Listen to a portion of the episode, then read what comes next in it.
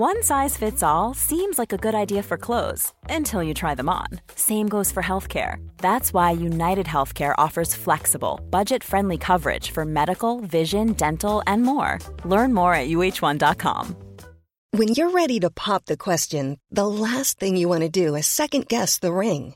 At Bluenile.com, you can design a one of a kind ring with the ease and convenience of shopping online. Choose your diamond and setting. When you find the one, you'll get it delivered right to your door. Go to Bluenile.com and use promo code LISTEN to get $50 off your purchase of $500 or more. That's code LISTEN at Bluenile.com for $50 off your purchase. Bluenile.com code LISTEN. Vous êtes entrepreneur, cadre ou dirigeant, retrouvez mon offre d'accompagnement et accédez à ma masterclass sur mon tout nouveau site internet fabiendecosmos.com. Le lien est dans la description de cette vidéo.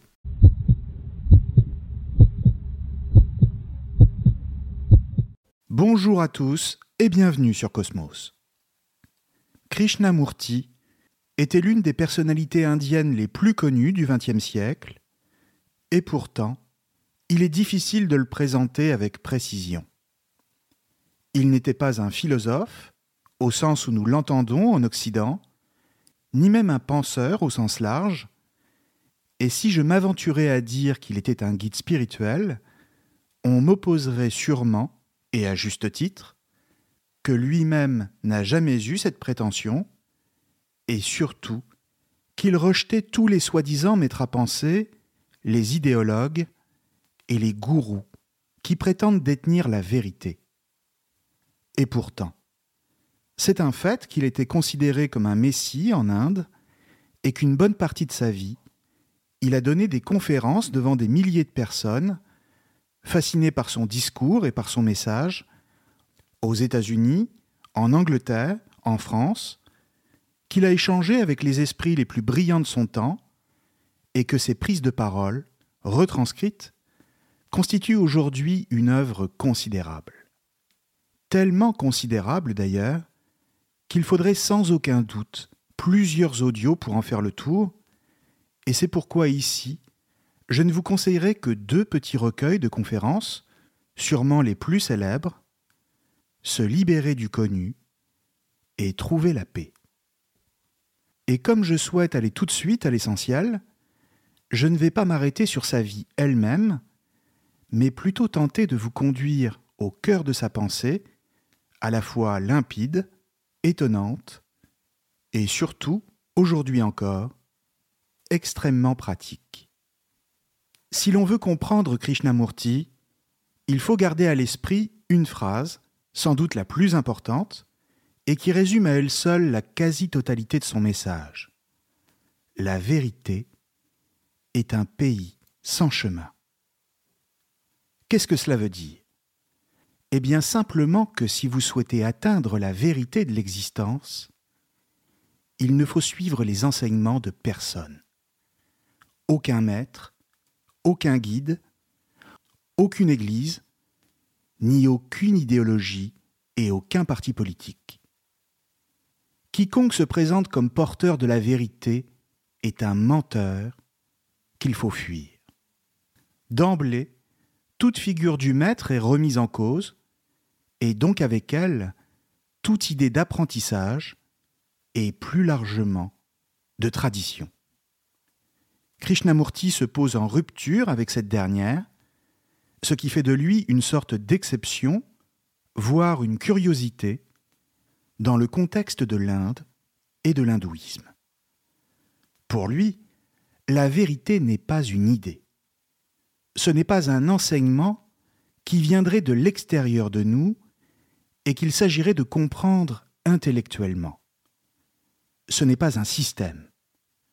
En un mot, la vérité n'est tout simplement pas transmissible parce qu'elle n'est pas un contenu, mais un état. Un état de conscience. De la même manière, elle n'est pas non plus un idéal à atteindre. En réalité, la vérité est à trouver en soi-même. Tout homme est en mesure d'accéder par lui-même à la connaissance de la vérité sans avoir à passer par un intermédiaire. Tout homme est en capacité d'accéder à la connaissance de la vérité et donc de se libérer de toutes les tutelles religieuses, spirituelles ou politiques. Toutes ces institutions reposent sur un savoir, un corps de doctrine organisé et donc sur un certain prosélytisme. C'est le propre d'une institution religieuse ou politique de revendiquer de manière totale la possession de la vérité et de dire que toutes les autres en sont ignorantes. En ce sens, toute institution repose sur un savoir précis. Or, pour Krishnamurti, et c'est une idée que j'avais pu développer par ailleurs, le savoir n'est pas la connaissance. Parce qu'atteindre la connaissance, c'est renaître à travers ce que l'on sait. On peut savoir une chose, mais ce n'est pas cela qui va changer notre vie. Pour que notre savoir résonne véritablement en nous, il faut l'intégrer à soi, le ressentir en nous-mêmes. Un homme de connaissance, c'est donc celui pour qui le savoir n'est pas juste théorique. C'est bien plus que cela, quelqu'un dont le savoir l'a transformé, pour ainsi dire, de l'intérieur. La connaissance, c'est donc un stade qui dépasse le savoir et où l'on renaît à soi-même parce que l'on est mis en présence de quelque chose de plus profond et que la seule pensée ne peut pas atteindre. Mais quelle est cette chose qui constitue la connaissance? Pour le dire très simplement, quand Krishnamurti parle de la connaissance, il parle de l'attention que l'on porte à la réalité telle qu'elle est en elle-même et non la réalité telle qu'elle est pour moi. La connaissance, c'est donc la connaissance du soi. Mais cela ne suffit pas encore à nous le faire comprendre. Le soi, c'est ce qui va au-delà de ma subjectivité et donc au-delà du point de vue qui est le mien quand je regarde le monde. Lorsque je me concentre sur quelque chose, par exemple, d'une manière générale, je le regarde en fonction de moi et de tout ce qui m'a permis jusque-là de me structurer, c'est-à-dire ma langue maternelle, mon éducation, mon savoir, et je tente de traduire ce que je regarde en fonction de ce que je sais déjà pour me le rendre plus compréhensible. C'est ainsi que je l'assimile à mon esprit, que je le classe dans une petite boîte, pour ainsi dire, afin de faire de cet objet inconnu, jusqu'ici pour moi, quelque chose de connu. Autrement dit, dans la vie quotidienne, l'intelligence tient une place essentielle, car il s'agit, par mon intelligence, de comprendre une chose, et ensuite de l'ordonner par rapport à tout ce que je sais déjà. Or, explique Krishnamurti, une telle démarche ne permet pas de comprendre quoi que ce soit, si tant est que comprendre est la moindre importance. Une telle façon de regarder le monde est tout simplement la conséquence d'un conditionnement, dit-il, notion fondamentale chez lui. Notre rapport au monde et même tout ce que nous sommes, est la conséquence d'un conditionnement. C'est-à-dire, comme je le disais, celui de la société qui nous a vu naître, et donc de toute notre culture, notre langue, notre éducation, l'histoire dans laquelle nous nous inscrivons, et dont a priori nous ne pouvons pas sortir. Et ainsi, toute chose dans le monde nous apparaîtra toujours sous l'angle qui est celui que notre conditionnement nous permet d'avoir.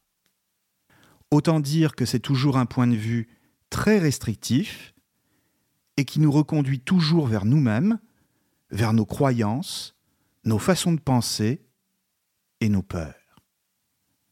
Et comme selon les sociétés, le conditionnement n'est pas toujours le même, Les hommes sont donc toujours divisés entre eux, du point de vue de la culture, mais aussi divisés intérieurement d'un point de vue spirituel. Or, c'est justement de cela qu'il s'agit de se libérer. Atteindre le soi, c'est précisément se libérer de ce conditionnement et donc cesser de voir le monde, ou du moins ce qui nous entoure, à travers lui. C'est un peu comme si nous portions des lunettes noires qui nous empêchaient de voir les choses telles qu'elles sont. Simplement, nous ignorons que nous les avons. Ces lunettes noires, nous les portons depuis notre naissance, et c'est pourquoi, avec le temps, nous pensons que la réalité en dehors de nous correspond à ce que nous en percevons. Nous sommes toujours en décalage par rapport au monde et en lutte avec nous-mêmes, toujours en quête de quelque chose qui nous manque. La libération consiste dès lors à ôter ces lunettes noires, et donc en clair à nous déconditionner, pour enfin accéder à la connaissance, ce qui correspond pour Krishnamurti à une révolution totale de la psyché, une révolution intérieure. Mais alors maintenant, comment faire pour enlever ces lunettes et donc accéder à la réalité? La réponse de Krishnamurti est très simple. Il faut cesser de penser. D'une manière générale, notre esprit est en permanence assailli par toutes sortes de pensées. Et si vous tentez cette petite expérience chez vous, qui consiste à faire cesser le flux de pensées qui vous traverse, vous verrez à quel point celui-ci va revenir encore et encore. La pensée, explique-t-il, nous ramène toujours vers quelque chose de connu. Il n'est pas question pour Krishnamurti de dire qu'il faut faire cesser toute pensée tout le temps, mais simplement que la pensée doit être remise à sa place pour faire en sorte qu'elle ne nous envahisse pas sans cesse. Elle a bien sûr son utilité pour les hommes, par exemple la science, mais elle n'est pas l'essentiel de l'homme. Elle consiste à chercher des repères pour ensuite donner une structure à ce que nous percevons du réel. En ce sens, elle cherche la sécurité. Krishnamurti dit que la pensée est toujours bourgeoise. Non pas parce que seuls les plus riches sont en mesure de penser, mais parce que la pensée en elle-même a pour vocation de nous rassurer face à quelque chose d'inconnu et qui nous inquiète. Elle refuse l'ouverture à ce qui ne se soumet pas à ses propres lois, en l'occurrence les lois du langage. Autrement dit, comprenons bien que faire cesser la pensée, c'est mettre fin aux mots, au discours, c'est faire droit au silence, lequel constitue la seule voie d'accès au réel. Et cela parce que la pensée renvoie toujours les choses à distance de nous. Elle les transforme en concepts. Et en effet, il est toujours tentant de discourir sur ce qui nous fait peur pour essayer de l'apprivoiser.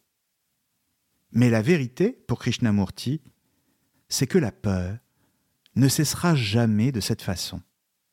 Il pense que ce n'est pas en parlant pendant des heures de ce qui nous inquiète que nous pourrons concrètement nous en délivrer. Les mots nous renverront toujours vers des catégories qui sont issues de notre éducation et de notre savoir, et qui, à ce titre, sont toujours tournés vers le passé, toujours en retard par rapport aux choses. Ils nous permettront peut-être, à travers des concepts, d'en savoir plus sur l'objet de notre peur, mais ils buteront toujours pour Krishnamurti sur la peur elle-même, qui sera toujours plus forte. Au contraire, estime-t-il, pour calmer une angoisse ou une peur, il faut y faire droit.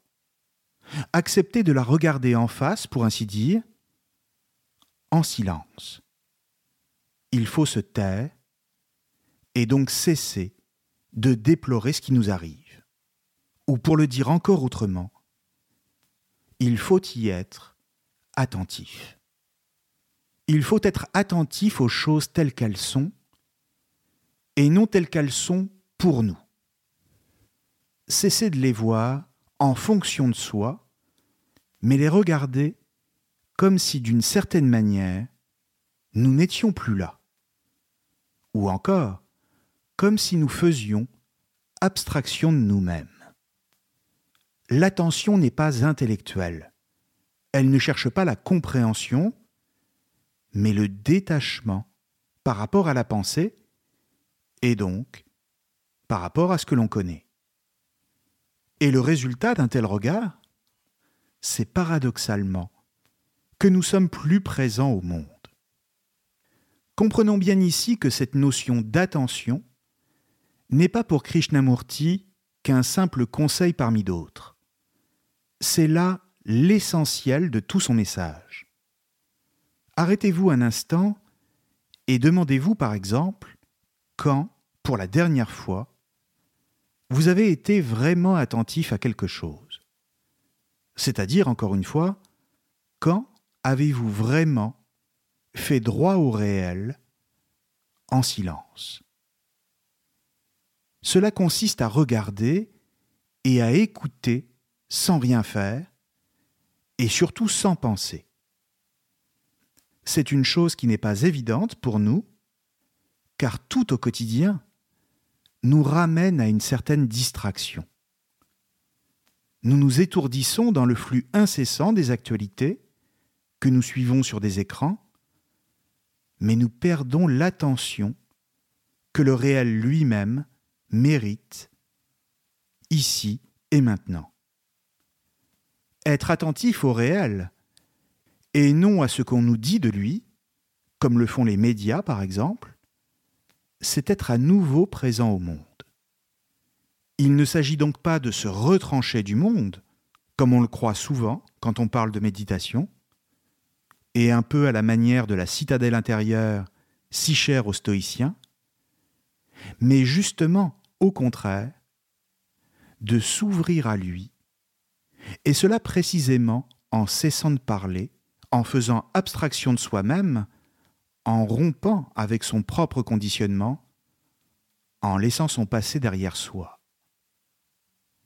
Être attentif, c'est donc atteindre un niveau supérieur de conscience. Alors d'un point de vue extérieur, cela semble assez compliqué. Mais pour Krishnamurti, au contraire, cela relève de la simplicité même c'est compliqué tant qu'on se dit qu'il faut s'y mettre. Et qu'en ce sens, on reconduit le processus de la pensée.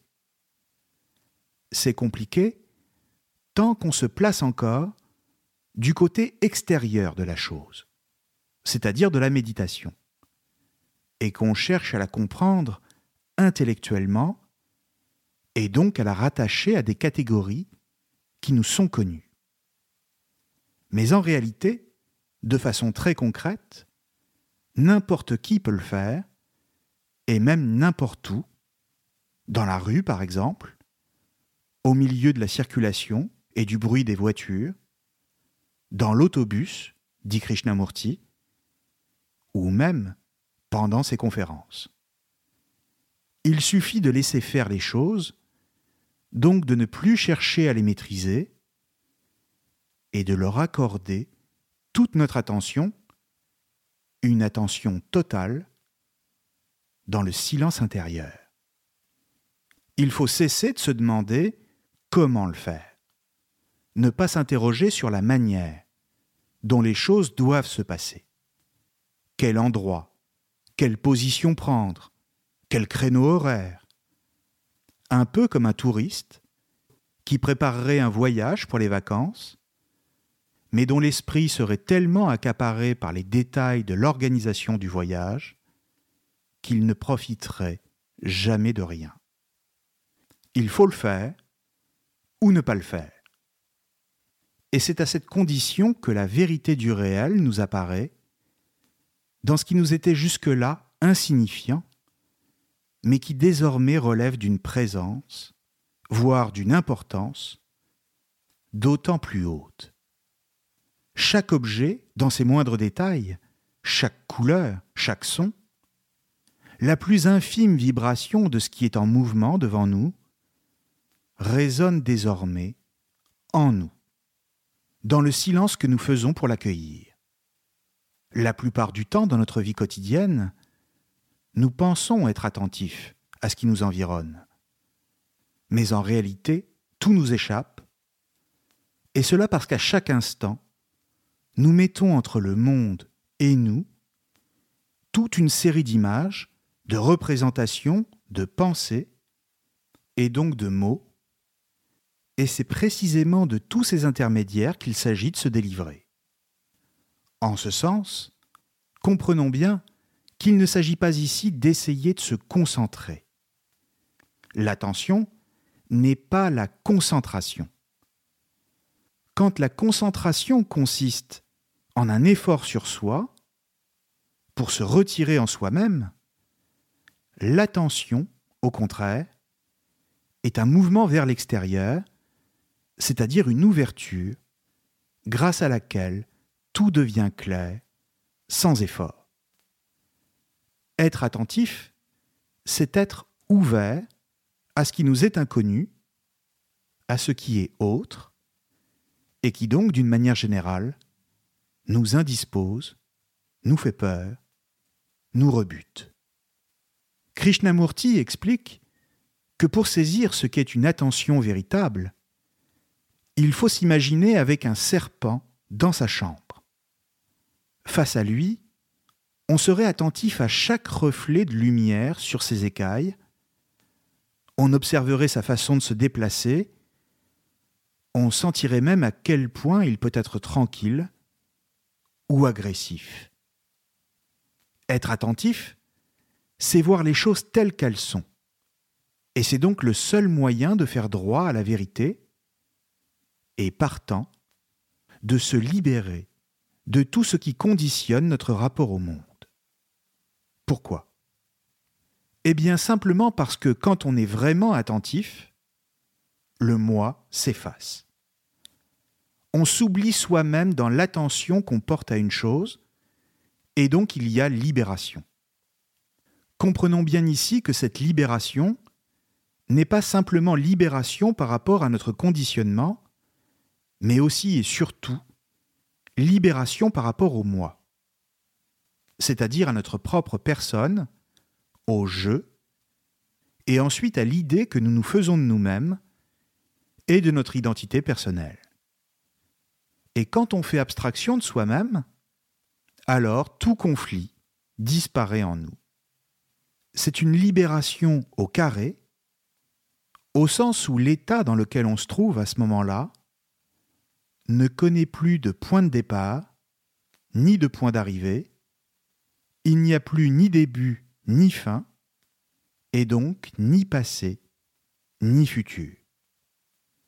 Il reste alors le présent lui-même, auquel on attribue son attention dans l'acte même de la méditation. Et ainsi, c'est au cœur de l'instant présent que l'on touche à une certaine forme d'éternité tout simplement parce qu'on n'est plus pris par le temps. On ne lui donne plus la possibilité de nous emporter, parce qu'on est alors débarrassé de ce qu'on portait jusque-là en nous-mêmes, comme les mauvais souvenirs ou les rancœurs du passé. On s'inscrit dans le temps, ce qui est très différent, et donc on en épouse le mouvement. Le résultat, c'est que le monde est toujours neuf et vivant. Tout ce qui nous apparaît prend l'aspect d'une éternelle jeunesse, c'est-à-dire qu'on voit toujours les choses comme si c'était la première fois qu'on posait le regard sur elles. C'est un peu comme quand vous voyagez en train. Confortablement installé dans votre fauteuil, vous ne pensez pas au fait que le train file à 300 km/h. Pour vous, c'est comme s'il était immobile.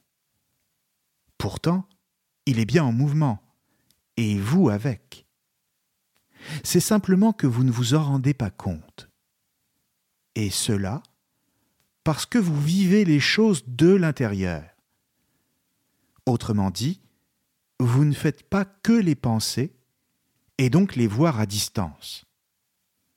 Pour ceux qui restent à l'extérieur du train, la vitesse leur paraît élevée. Et c'est pourquoi ils ont le sentiment que la vie va toujours trop vite. Ici, c'est la même chose. Dans le silence intérieur qui est le vôtre, vous épousez le mouvement du réel, et le résultat, c'est que ce mouvement est toujours au présent. Et comme vous considérez les choses dans un présent qui ne s'arrête pas, on peut dire que vous êtes au cœur de l'être.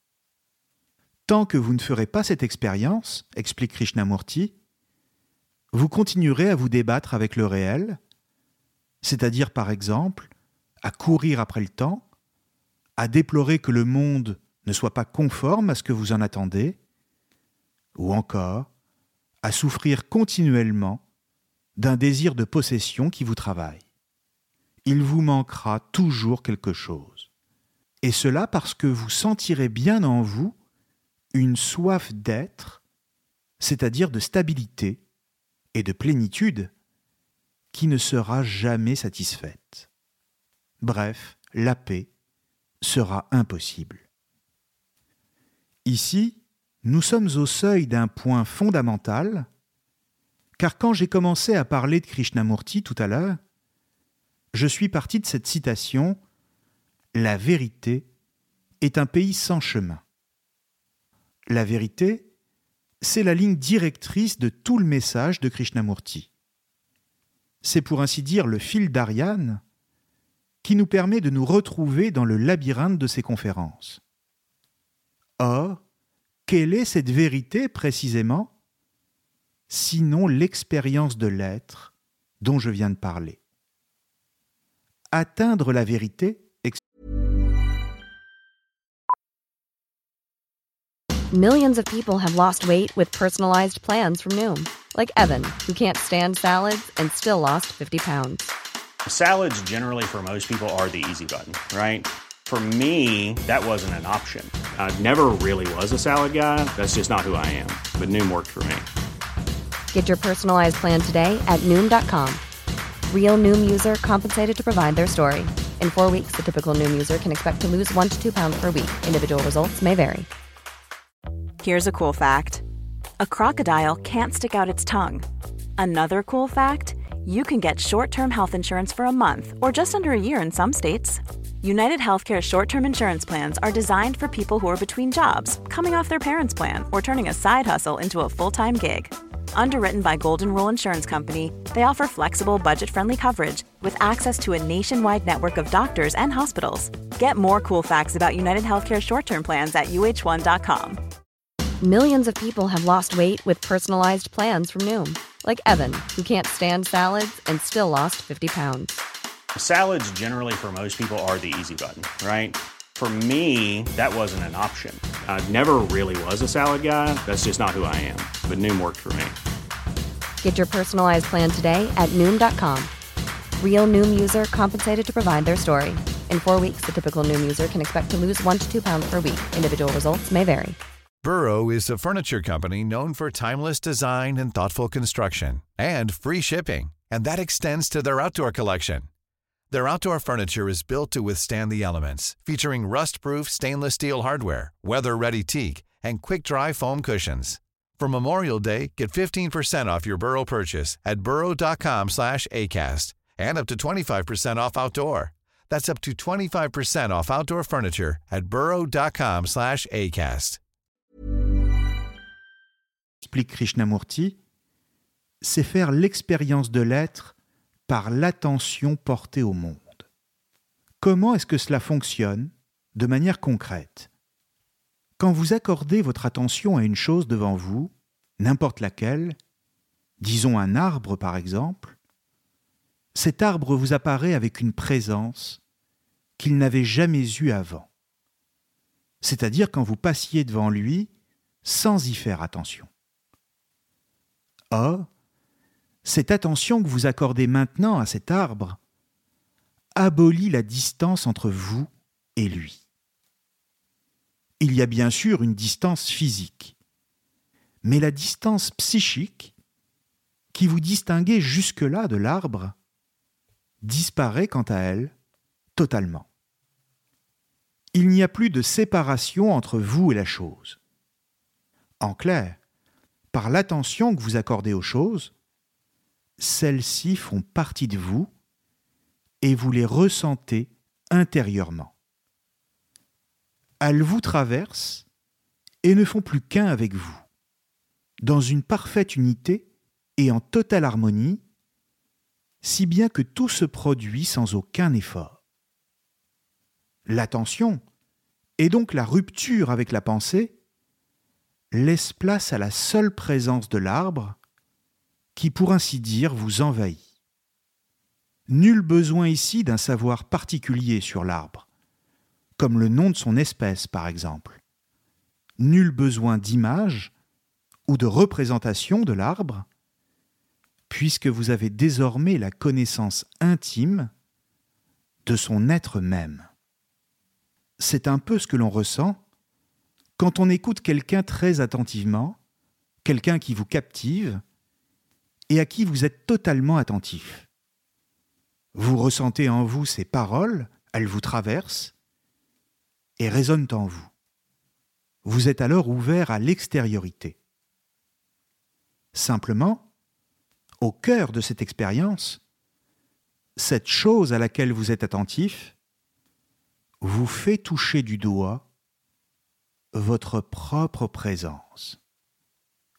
Ou pour le dire encore autrement, l'être de l'arbre ou de celui qui parle n'est pas différent ou séparé du vôtre. L'ensemble de ce qui existe ne fait qu'un, sans aucune séparation, aucune division. Être attentif, c'est donc prendre conscience de cette unité, mieux encore, c'est la vivre. Elle n'est pas un concept ou le fruit d'une pensée, mais d'un acte qui est l'attention au réel. Et ainsi, si vous tentez l'expérience, pour Krishnamurti, vous serez à la fois l'observateur et l'observé. En observant l'être de l'arbre, par exemple, c'est à votre être même que vous ferez droit et qui vous apparaîtra dans toute sa force. Et alors, vous vous sentirez vivant comme jamais auparavant. À l'inverse, si vous ne faites que penser cette unité, vous la réduisez à une simple représentation intellectuelle et donc à une image de la réalité vous vous représenterez vous-même comme un observateur qui regarde quelque chose à l'extérieur de lui et qui sera, elle, l'observer. La pensée ne fera donc que reconduire la distance entre les deux. L'observateur, c'est le savoir, dit Krishnamurti. C'est l'entité conditionnée. C'est celui qui perçoit l'expérience et qui l'évalue. Il est pour ainsi dire le centre et ce qui est observé se trouve en périphérie. C'est ainsi que, d'une manière générale, on observe à partir et en fonction de soi-même, de son moi et du savoir qu'on a accumulé. C'est pourquoi il est rare qu'on soit vraiment attentif à ce qu'on regarde et qu'on accorde vraiment notre attention à ce qui est présent devant nous. D'une manière générale, on est séparé des choses par le savoir qu'on a accumulé sur elles, et donc on les classe dans des petites boîtes, ce qui est bien commode parce que ça nous aide à les maîtriser, mais dans le même temps, ça les renvoie toujours à distance de nous. Or, justement, le connu, pour Krishnamurti, ne peut pas connaître l'inconnu. Pour connaître ce qui nous est inconnu, il faut oublier le connu. Il faut en quelque sorte lâcher prise. C'est pourquoi si vous cessez de penser à ce que vous savez déjà, et que vous commencez à être attentif à quelque chose, alors vous vous effacerez en tant qu'observateur. Vous ne vous verrez plus comme le centre. Et même, il n'y aura plus de centre du tout. Dans son livre Trouver la paix, Krishnamurti dit, je cite, Quand l'esprit est réellement silencieux, naturellement et sans effort, l'observateur, le penseur, cesse d'être. Fin de citation. On ne peut pas le dire plus clairement que Krishnamurti lui-même.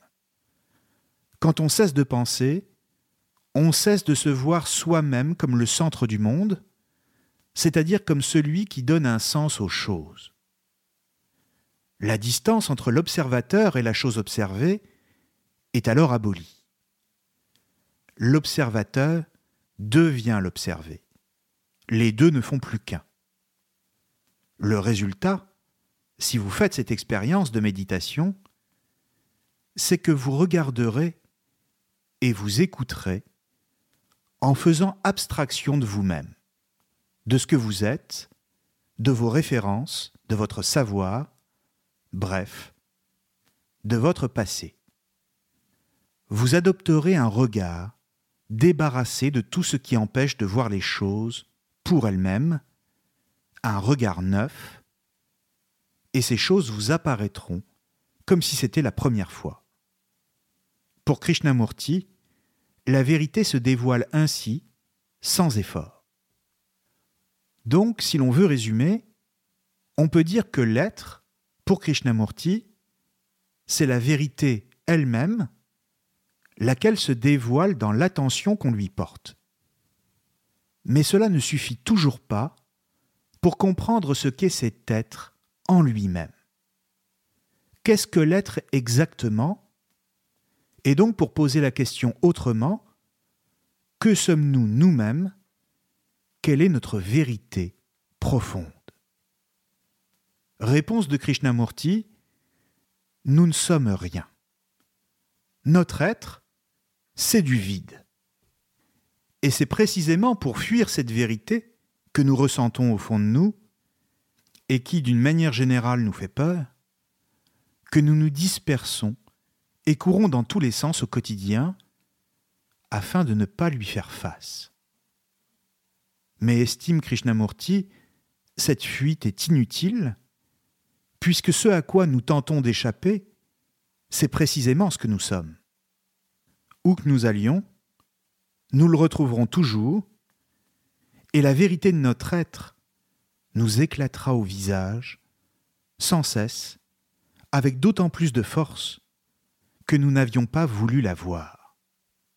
C'est tant que nous cherchons à l'éviter que la vérité de notre être, dans sa vacuité totale, nous fait peur et que nous nous débattons désespérément pour trouver quelque chose auquel nous rattacher afin de continuer à croire que notre être repose bien sur quelque chose de solide. Mais non, dira encore celui ou celle qui ne veut pas l'admettre. Mais non, ce n'est pas possible. En tout cas, pas pour moi. Je suis bien quelque chose. Je suis un homme ou une femme, avec un nom, une famille, une adresse, un numéro de sécurité sociale. Je suis allé à telle école, où j'ai suivi les cours de Madame Intel, et ainsi de suite. Mais la vérité, estime toujours Krishnamurti, c'est que tous ces éléments sont artificiels par rapport à l'être lui-même.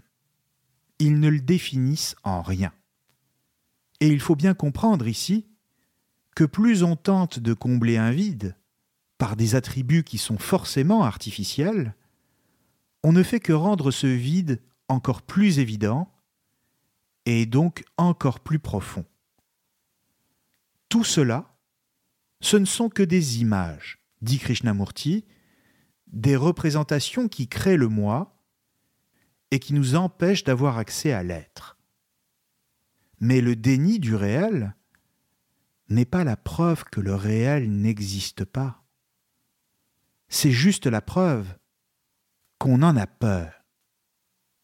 Or, quand on fait droit à la vérité et qu'on la regarde en face, alors toute crainte disparaît ainsi que tous les affects qui nous rattachent à la croyance en un moi, en une identité personnelle, et qui peuvent nous faire souffrir. C'est dans la mesure où nous ne cherchons plus à nous raccrocher à des artifices pour définir et justifier notre être que tout motif de haine ou de crainte s'efface. La paix s'impose en nous d'elle-même, simplement et sans effort, dans le désintéressement et dans la rupture avec tout but. Pourquoi? Eh bien simplement parce que, explique toujours Krishnamurti, c'est l'effet de la pensée, de nous voir nous-mêmes comme des personnes précises, distinctes des autres, c'est-à-dire des individus. C'est le travail de la pensée qui fait naître ce genre de catégorie et qui, partant, place chacun à distance des autres et à distance de soi-même. Quand je me pense moi-même, je me mets à distance de moi, ce qui fait naître en moi de la confusion. Pour Krishnamurti, l'homme de la modernité souffre des concepts qu'il a inventés pour se penser lui-même et donc s'éloigner toujours plus de l'être. D'où toutes les pathologies psychiques que la psychanalyse est, selon lui, bien en peine de soigner, parce qu'elle ne fait que ramener celui qui souffre à l'exploration de son moi, alors qu'il faudrait au contraire le tirer vers l'être et lui apprendre à s'oublier dans l'attention au monde. Le travail de la pensée, appliqué au moi, ne peut que se perdre dans un labyrinthe et à terme sombrer dans l'illusion et le mensonge. Si le moi n'existe pas, alors tout ce qu'on pourra en dire sera faux, et n'aura pas d'autre effet que de nous faire souffrir encore davantage et de nous faire perdre toute énergie. À l'inverse, l'attention portée à l'être met un terme à toutes les séparations entre nous et le monde. Et dans la mesure où il y a une unité entre l'homme et le monde, rien de ce qui peut arriver ne nous fait plus souffrir. La peur disparaît d'elle-même. Il est possible de s'affranchir de la souffrance, donc, mais à condition de désapprendre tout ce qu'on a appris, de changer de manière de regarder le monde autour de nous et de le considérer comme un objet, voire un outil, qui ne serait là que pour satisfaire nos désirs, les désirs d'un moi qui serait au centre de tout. Le grand problème de l'homme moderne, explique Krishnamurti, c'est de tout réduire à de la pensée. C'est de tout transformer en concept, à commencer par le vivant lui-même. L'homme moderne, ou du moins l'homme d'une modernité mal comprise, s'imagine qu'il peut tout connaître par l'intelligence, c'est-à-dire grâce à la science par exemple, et qu'il peut saisir la vie par un simple travail de définition et de mesure. Or, la vérité de la vie, c'est-à-dire ce qu'il appelle l'être, échappe à toute mesure. L'être n'est pas mesurable, il est incommensurable, au-delà de toute mesure. Tant qu'on le tient pour une quantité, que l'on pourrait mesurer à partir de données mathématiques, on entretient et on augmente la distance qui nous sépare de la vie elle-même. On fabrique des images qui s'interposent entre soi et le monde, de sorte qu'on ne le vit pas de l'intérieur, mais comme un objet à distance. En conséquence de quoi, tout devient une affaire de maîtrise technique et de performance. De même, sur le plan de l'action, on crée des normes morales qui fonctionnent à la manière d'une censure, et ainsi on fait apparaître des barrières entre soi et les autres. L'attention, en ce sens, permet de se replacer du point de vue de l'unité ou si vous préférez, l'attention pour Krishnamurti, c'est une forme de communication sans mots, où les hommes ont enfin la possibilité de se comprendre et donc de se réunir. C'est une manière de communiquer directement, sans intermédiaire, en accédant de manière immédiate aux choses et aux êtres. Un partage est alors possible, ce qui fait de l'attention tout autant un projet de libération intérieure que de révolution pour le monde.